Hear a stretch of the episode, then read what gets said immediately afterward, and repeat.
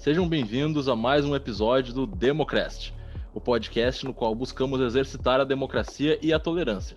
Nosso lema é ouvir e aprender com os convidados. Eu sou o André. Hoje estamos recebendo a candidata vereadora de Porto Alegre, Miriam Economista, do PSDB. Lembrando que isso não é uma sabatina, nosso objetivo não é pressionar nem intimidar a convidada. É um bate-papo amigável em busca de agregar conhecimento político e diversificar o debate. Candidata, seja bem-vinda, obrigado por ter aceitado o convite. Começa contando um pouco da tua história, por que quer ser vereadora de Porto Alegre e por que escolheu o PSDB como partido. Então, André, muito obrigada pela oportunidade de conversar aqui com vocês nesse podcast. Eu acho muito importante, quanto mais democracia, quanto mais a gente puder conversar com os cidadãos porto-alegrenses, tanto de outras cidades também é muito importante. Eu sou bem objetiva, né? Não sou de muito enrolar. Vamos direto ao ponto e direto à resposta. Uh, eu sou economista, né, estudante de direito, e por muito tempo na faculdade a gente estuda todas as questões econômicas de todo, de todas as crises e principalmente uh, o pós-crise, né? Como solucionar, como, uh, enfim, como que a, os países, as cidades saíram da crise, né? Isso é o mais importante. Quando veio a pandemia, eu comecei um blog, eu comecei a interagir muito na internet, porque as pessoas me procuravam como economista para eu poder dar uma solução, o que, que tu acha, qual é a tua análise. Né? E como eu já sou filiada ao PSDB, gosto muito, tenho alguns amigos em comum dentro do partido venho acompanhando diversas políticas, principalmente a política que a gente estuda na faculdade, que foi a do Plano Real. Né? Então foi o que me conquistou. Sinceramente, para a minha entrada no Partido da Social Democracia, né, que esse é o nome. Uh, basicamente, por essa crise, por ser economista, por poder uh, trazer ideias, né, eu trago muitas ideias, eu sou muito criativa, então eu tenho várias formas de poder ajudar as pessoas para sair da crise. Basicamente, essa é a questão principal, porque a gente está vendo várias pessoas, vários amigos perdendo seus empregos, perdendo as suas oportunidades, as suas rendas, e eu, como economista, isso me toca muito, porque a gente, como eu te falei, estudando na faculdade, né? Sou, sou formada na URGS, aqui em Porto Alegre. Então, o que mais a gente estudou foi isso, e eu quero muito ajudar, eu quero muito trazer ideias novas, né? Basicamente, já respondendo a tua pergunta, é isso de cara, porque eu não sou de muita enrolação, viu? Certo. Uh, o PSDB sempre teve um viés de econômico na questão uh, com uma visão mais de mercado. Tu acredita na, mais na economia de mercado ou uma, uma, economia mista, que o Estado tem alguma participação, existe o um mercado, o Estado participa, ou é melhor o mercado se autorregular sozinho? Então, na verdade, o PSDB ele, ele não vem assim só com o mercado, né? A gente pode perceber que desde a política do Fernando Henrique Cardoso já vinham com muitas políticas sociais, né? Já veio o um nome social democracia, só que em determinadas em determinados momentos da economia, o mercado ele sim, ele tem que agir sozinho, mais liberdade econômica. É que assim, a economia a gente também não pode levar assim como na política como extremos. Né? Então a gente tem que perceber como está o movimento da economia. A economia, como muitos autores clássicos falam, são ciclos. Então a gente tem que entender e perceber esses ciclos e agir economicamente com políticas sociais ou de mercado, né, promovendo certos setores ou promovendo mais certas indústrias. Tudo vai depender. Que a gente tem que entender, olhar os gráficos, olhar as análises, como que está indo o mercado, onde é que tem mais produção, né, onde é que o PIB está crescendo mais. Então, nesse sentido, é, percebendo o ciclo econômico, percebendo como a gente pode solucionar, é que aí tem que se agir. Claro que o, o PSDB ele traz a parte social, como eu falei, né? Antes até do Bolsa Família já existiam muitos trabalhos sociais. Só que a gente vivia lá na década de 90 o problema da inflação, da hiperinflação. Então, uh, a gente tem um grande problema também, que é inflação e desemprego. Na economia são os dois abacaxis que, que eu chamo né, no meu blog. Então, a, a grande questão é a seguinte: quando, quando tiver muito, muita inflação, né, eu tenho pouco desemprego, porque quanto mais é, tem inflação, quer dizer que as coisas estão se movimentando, né? Os preços, a economia. Quando tem pouca inflação, quando é muito pouco, como que a gente está ocorrendo agora, deflação, exceto dos alimentos, então quer dizer que o quê? Que a economia não está caminhando, né? Quer dizer, não tem movimento.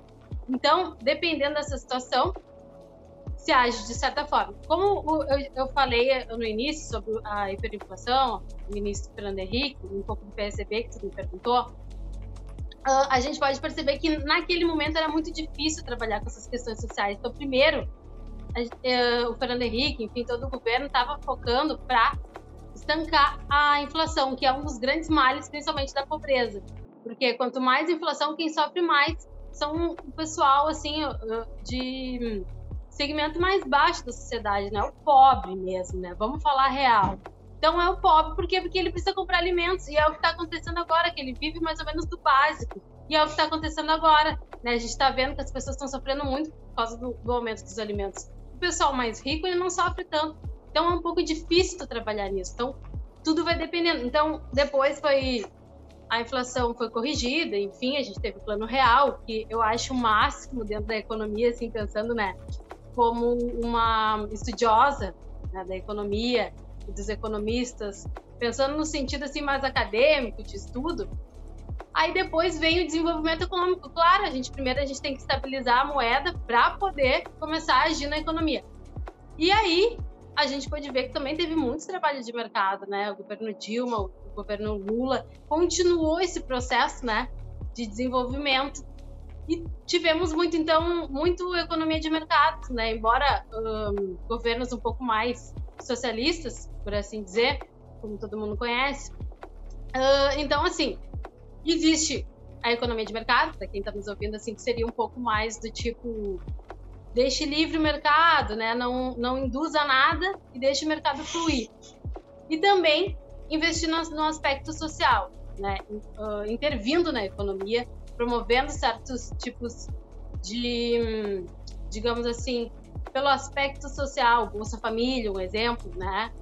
Então, tudo vai depender, não existe extremismo, mas eu penso que o extremismo da liberdade de mercado, do mercado extremo, tudo vai, laissez-faire, como a gente chama, para os que né, não, não sabem muito sobre isso, né, o que é o laissez-faire, é deixe tudo como está, não é assim que eu penso. Porque se a gente chegar nesse nível, a gente vai chegar numa miséria absoluta, extrema, e a gente não quer ver os nossos amigos, as pessoas que a gente conhece, sem emprego, né? Então, precisa do social, mas também precisa do desenvolvimento, da liberdade, né? Os extremos nunca deram certo. Ah, eu acho que eu até falei demais, viu, André? Mas vai me chamando a atenção. Não, não, aqui é, aqui é pro convidado ou convidada falar mesmo. Bom, então, continuando um pouco nesse assunto do, do PSDB, ele foi formado assim com uma lá em 88 como uma ideia social-democrata pelo Franco Montoro, pelo Mário Covas, pelo FHC, pelo Serra e pelo Alckmin.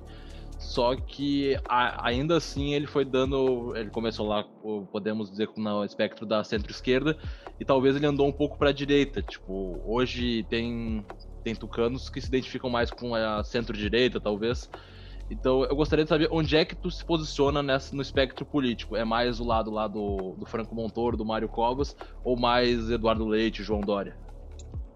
Uh, eu me posiciono como Fernando Henrique Cardoso, ele sempre diz, né? Eu sou radical, radical centro, né? Eu não vou para extremo nenhum. Eu acho que não é por aí que a gente tem que ir, como eu acabei de falar um pouco, né?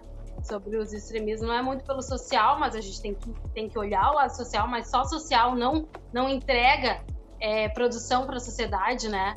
Então, tem que entregar produção, existe, precisamos de liberdade econômica, mas a gente também não pode ver as pessoas sofrendo. A gente não quer um país de miseráveis, né? Então, o básico, pelo menos, a gente tem que trazer, tentar soluções, né?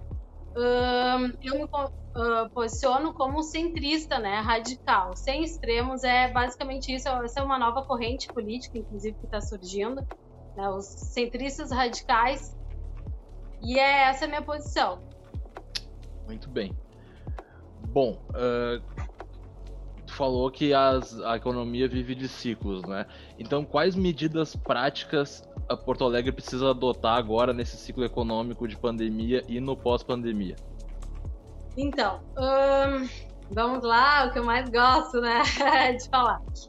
Eu sei que eu, como vereadora, eu não posso atuar, né, de algumas formas, como a gente sabe, fazendo. Eu não sou do executivo, Mas a minha ideia, como tu me perguntasse, uh, é no sentido dos dois, é do social e o mercado. Social por quê? Porque a gente está vendo que a política social, essa do, dos 600 reais, que alguns chamam de voucher, né, o Corona Voucher, enfim, a gente está vendo que está acessando, não tem como.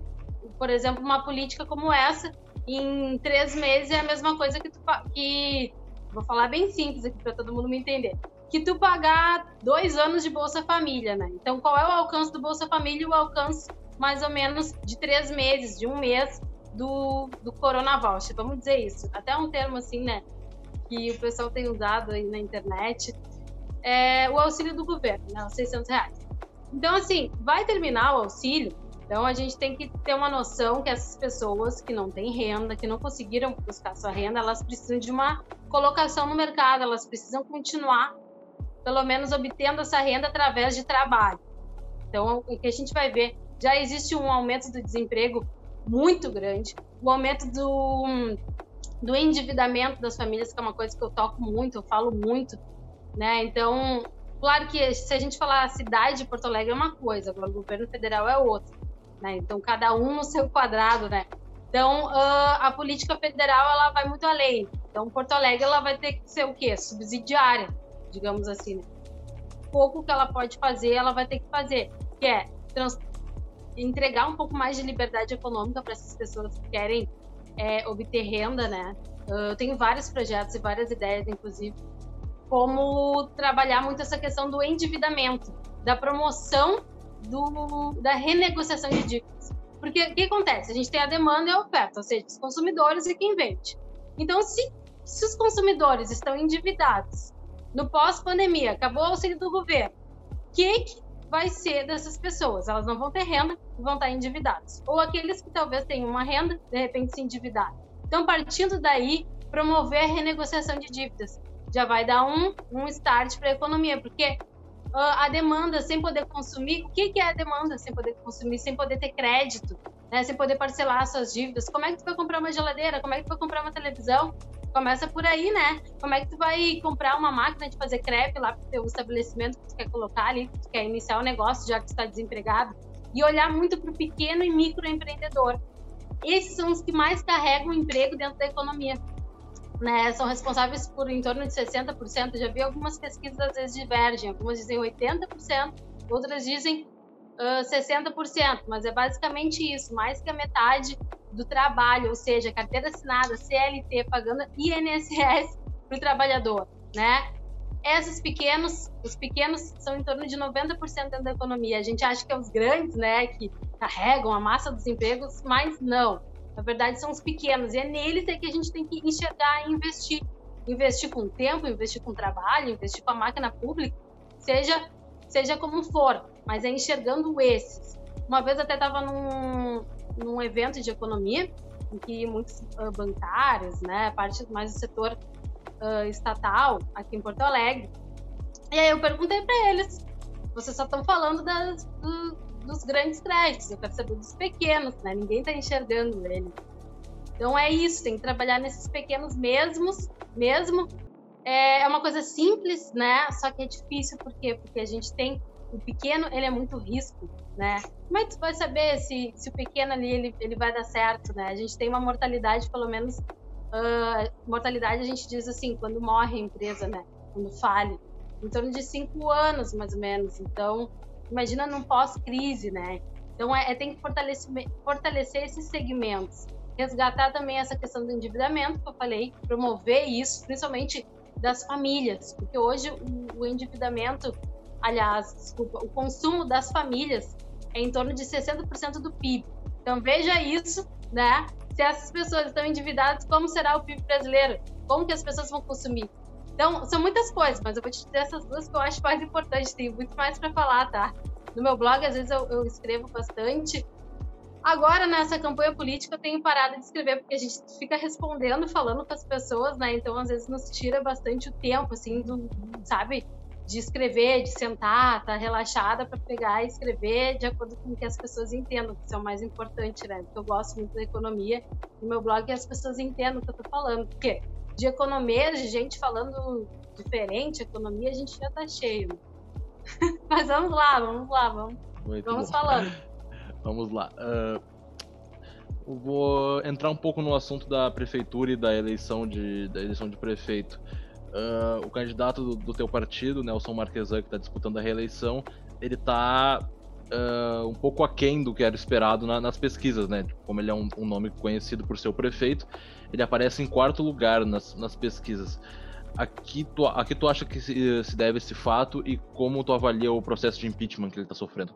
Uh, essa questão de estar tá em quarto lugar nas pesquisas aí vai depender muito das pesquisas. O que eu tenho visto bastante é até impugnação de pesquisas, porque como a pesquisa às vezes ela serve de influência para as pessoas, então eu vejo muitas pesquisas estranhas. Né? Isso é muito importante para que as, as, pessoas que estão ouvindo a gente é, vejam a fonte da pesquisa. Né? Porque o que tem mais de, de pesquisa sem fundamentos, sem nem falar com ninguém, simplesmente inventam, é, essa é uma questão muito importante. A questão do, do, do, nosso prefeito, eu acho que ele fez um trabalho ótimo, porque sempre pensando na economia, né? Eu, Mira, eu vou trazer assim. Ele pegou uma prefeitura que não tinha um real. Imagina pegar uma empresa, né, André? Imagina todo mundo tá ouvindo aí a gente pegar uma empresa cheia de dívida. Você não tem nem crédito para começar a investir aqui na, na cidade, porque tudo se faz com crédito, né? BNDES, Banco Mundial. É, como que tu vai fazer isso? Né? Ele pegou uma prefeitura que, que o, eu me lembro até, no início da, da, da prefeitura, até o pessoal estava comentando que o próprio IPTU já estava impugnado com dívida anterior, do governo anterior. Então, é como pegar uma empresa, vamos pensar assim, né? Sei que governo é empresa. Mas pega uma empresa toda endividada, né? Que tem que refazer tudo de novo, tem que conversar com todos os teus é, os bancos e ver o que, que dá para fazer, né? Mais ou menos assim. Mas o que a gente tem que prestar atenção é o que ele realmente fez, efetivou, né? A questão da saúde, dos, dos postos de saúde até as 22 horas, inovações para Porto Alegre, as placas de rua, trazer inovações. Eu acho que uh, esse foi um governo que trouxe bastante inovação. Eu sou muito da inovação. Eu também sou muito pelo certo, né? Sem corrupção, sem conchava, como é o trabalho dele. Eu, eu sou uma pessoa que estava sempre direto, assim, acompanhando, né? Uh, o governo, não trabalho dentro do governo, tá? diga-se de passagem, eu acho bem importante isso. Não trabalho dentro do governo, eu sou concursada, né? Eu acho que no início até deveria ter falado isso. É eu sou bem direta e já jogo as minhas ideias mas eu trabalho no Hospital de Clínicas de Porto Alegre, tá, gente? Sou economista, estou é, fazendo a minha faculdade de Direito, minha segunda graduação, também sou pós-graduada em Direito Público e em Gestão Empresarial. Uh, então, eu acompanho o governo com um olhar crítico também. Várias vezes eu critico, e enfim, mas eu acho que pegar uma prefeitura, sabe, já cheia de dívidas, o governo anterior não se preocupou, isso que é a velha política, sabe? o governo não se preocupar com o caixa do, dos próximos anos. Quer dizer, as, a velha política é o seguinte: pegar a, o governo com caixa e gastar tudo que tem, sabe? Não tá nem aí, sem sustentabilidade financeira. E o próximo, os próximos quatro anos, como é que fica? Aí pega o abacaxi, né? Como eu digo, tem que descascar o abacaxi. Né? Mas essa questão, como eu digo, são muitos candidatos, então cada candidato ele vai fazer o quê? não tem muitos projetos bons e muito muita falação e, e pouca ação, né? Eu vejo até gente uh, na campanha política, no próprio programa eleitoral, falando nada a ver com economia, né? Dizendo liberdade econômica, mas nem sabe na verdade o que está falando. Vamos, vamos, agora eu vou colocar o dedo na ferida, vou descascar o abacaxi, nem sabe o que está falando. Não, não tem nem noção de economia e aí quer vir já já falar, eu, eu ouvi assim esses dias, eu, nossa, mas meu Deus, é que as pessoas, elas desconhecem um pouco. Então aí as pessoas usam, né, de enormes falatórios de economia para tentar, né, conseguir votos. Mas o mais importante é o seguinte, é limpeza, limpeza, não corrupção, né, e entregar o que prometeu. É muito fácil chegar aí, prometer horrores, as pessoas me pedem para asfaltar rua, um monte de coisa, sabe? E eu explico que eu não posso. Né? As pessoas até me pedem, ah, Miriam, me desculpa, não sabia disso. Né? E, e eu sou do certo, do correto.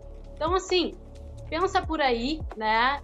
E acredito que, que essa questão uh, a gente está no meio da eleição, então tem muita coisa para vir por aí. Mas o mais importante é, é, também tem que lembrar que existem, sei lá, quantos candidatos agora, até perdi as contas, mas eu sei que no início tinha mais de 10 pré-candidatos, 13, que era a cidade onde tinha mais pré-candidatos a prefeito. Então, vamos supor que sejam 10. Nove vão entrar nessa eleição para querer acabar com todas as ideias e projetos, tudo que o Marquesa fez, entendeu? Então, é nove pessoas querendo é, dizer que o governo, enfim, criticar tudo que puder, né? Claro, eles querem o poder, só que esquece que teve um trabalho muito digno, um trabalho de resgate também da economia de Porto Alegre, também da sustentabilidade financeira da própria prefeitura, né? E claro, agora está entregando até é, a Carriza, todo mundo falava horrores, por exemplo, agora entregou uma Carris com mais sustentabilidade financeira, quer dizer, é trabalhar sempre pensando para o futuro, né? Não pensando só no seu, no, naqueles seus quatro anos e entregando a cidade de qualquer jeito, como foi os últimos governos. Mas é mais ou menos isso, tá, gente? Bom, vamos falar um pouco do governo do estado, então. O Eduardo Leite ele foi eleito e ele foi um fenômeno assim, tipo, de negociação, conseguiu aprovar vários projetos na Assembleia. E o último grande projeto dele, que foi a reforma tributária, ele não conseguiu aprovar, ele teve que recuar. Uh, como é que tu avalia o, o projeto de reforma tributária e por que tu acha que ele não foi aprovado? É que assim, a gente também está num ano de eleição. Então a política é basicamente assim, dois em dois anos eleição. E uh, geralmente é assim, né? As negociações, principalmente quando, quando mexe com dinheiro, né? E aí, uh, quando se faz uma reforma, principalmente onde mexe com o dinheiro do mais pobre, né? Tem, também a gente tem bastante. É, essa reforma ela mexe principalmente com a reentrega, né? Com a, com a volta do imposto para os mais pobres e necessitados, o que eu acho que isso é um ganho de renda. Eu achei fantástico essa ideia do ponto de vista econômico, no sentido de que uh, como é que tu poderia retornar para os mais pobres. Como eu falei, no pós-pandemia, quem é que vai, vai ficar mais afetado? É o pobre, né? Durante uma crise, por quê? Porque aí, olha só que a gente teve, inflação dos alimentos.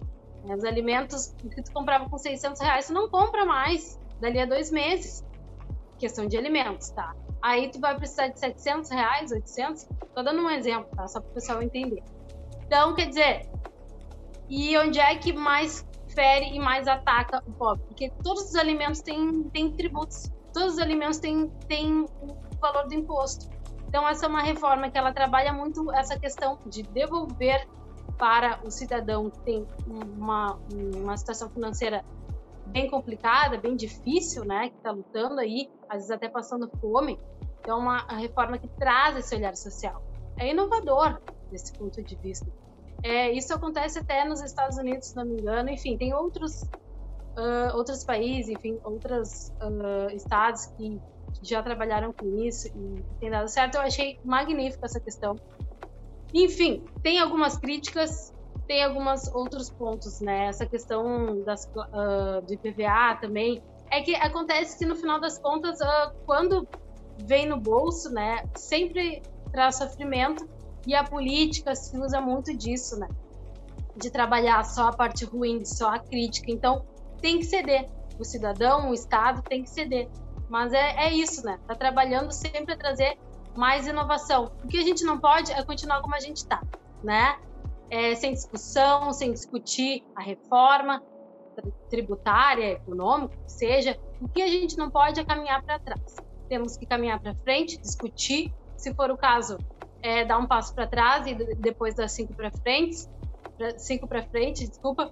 Mas é isso. Basicamente, eu acho que está trazendo sim inovações, está trazendo é, discussões novas. O que a gente não pode é ficar na mesma, principalmente no momento de pós-pandemia.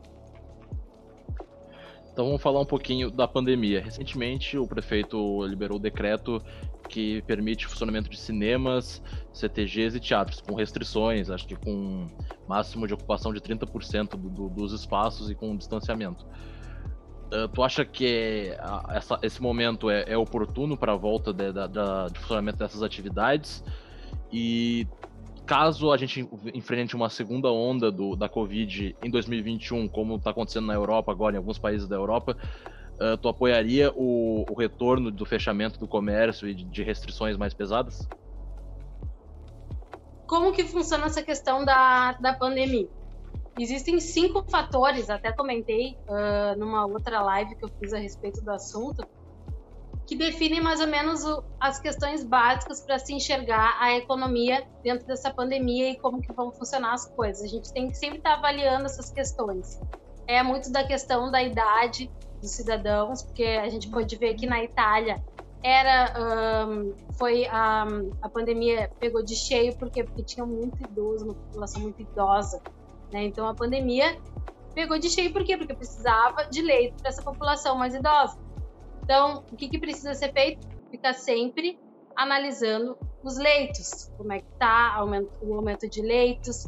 Então, quando se toma decisões, se toma decisões pensando nessas, no mínimo nessas cinco variáveis que eu até falei na minha live, que eu, ao longo vou até posso ir comentando aqui, mas é que é bastante coisa. Depois, o pessoal que quiser me seguir lá, né, no meu YouTube, no meu Facebook, um, youtube.com.br Miriam Dornelles e no Facebook barra Miriam Economia. Aí ali tem uma live que eu falo a respeito disso, até falo com um deputado também a respeito disso, deputado Matheus Vesp, onde eu comentei um pouco dessa questão da economia. Também trabalho no Clínicas, né, no hospital de referência do Covid, vivi o Covid, né, na pele, digamos assim, vi meus colegas quase morrendo de fato mesmo. Então, assim, uh, quando se toma decisões desse tipo, se toma analisando todas essas variáveis, verificando o número de leitos e controlando.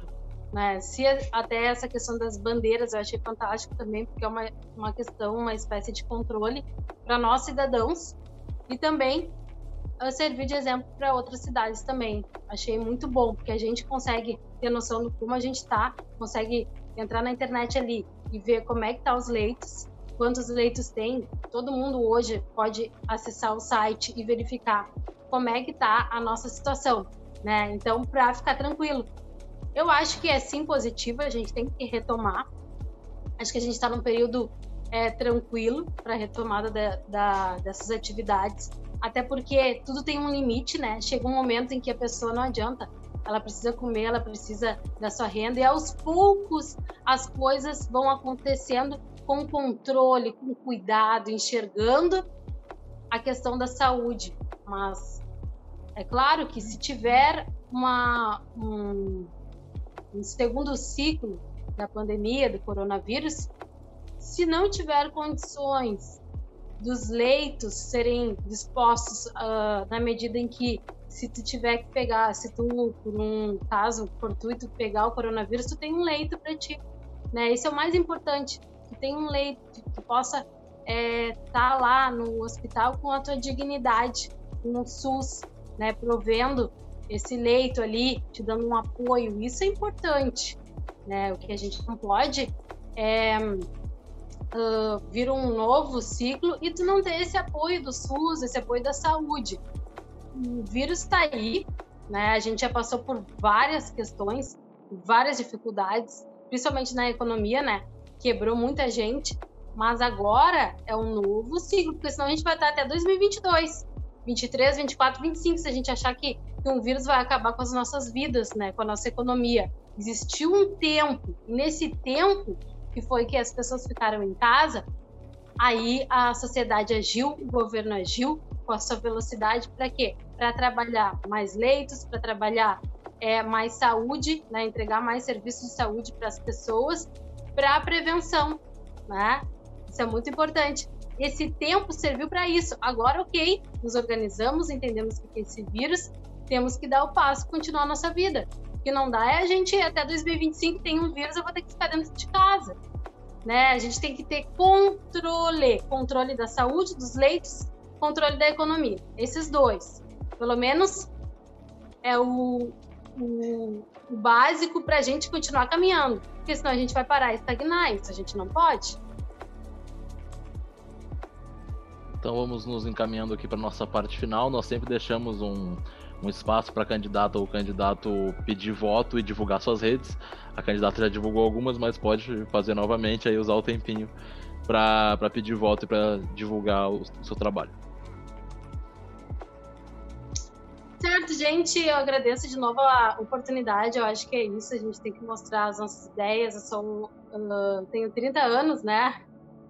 Sou formada em economia e na URGS, aqui em Porto Alegre. As pessoas que já me conhecem já me seguem nas redes sociais.